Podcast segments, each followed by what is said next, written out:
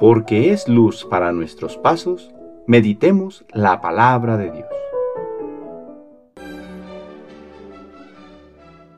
Del Santo Evangelio según San Lucas capítulo 1 versículos del 39 al 45. En aquellos días, María se encaminó presurosa a un pueblo de las montañas de Judea, y entrando en la casa de Zacarías, saludó a Isabel. En cuanto ésta oyó el saludo de María, la criatura saltó en su seno.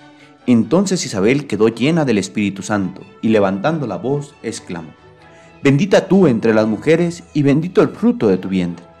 ¿Quién soy yo para que la madre de mi Señor venga a verme? Apenas llegó tu saludo a mis oídos, el niño saltó de gozo en mi seno. Dichosa tú que has creído, porque se cumplirá cuanto te fue anunciado de parte del Señor. Palabra del Señor.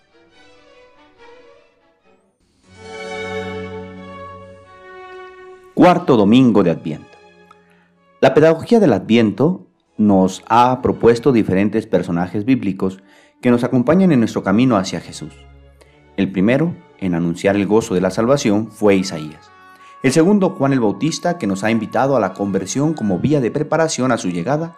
Y en esta última semana, la Virgen María nos enseña a estar siempre dispuestos para cumplir los designios de Dios en nuestra vida y ser vía de acceso para el bien de los hermanos.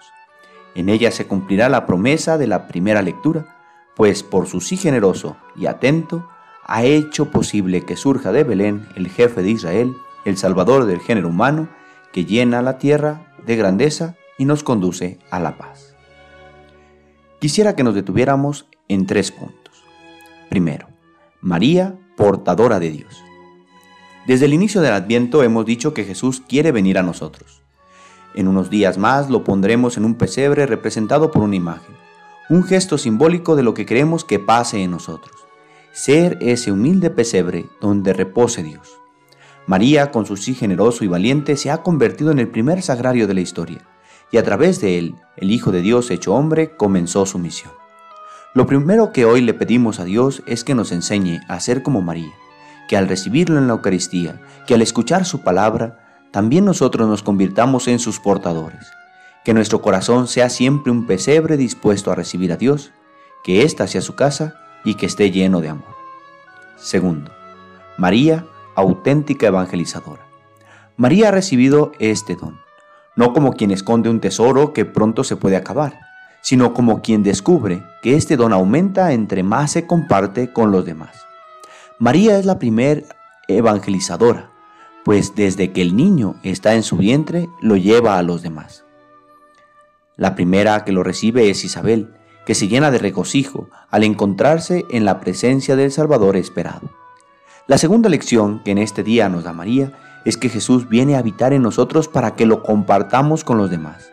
La oración, la piedad, el contacto con Dios no es algo que se reserva solo a la intimidad de un momento que me hace sentir alegre y pleno, sino que éste me impulsa a llevarlo a los demás, compartir la alegría del Evangelio con quien me rodea y está más cercano a mí.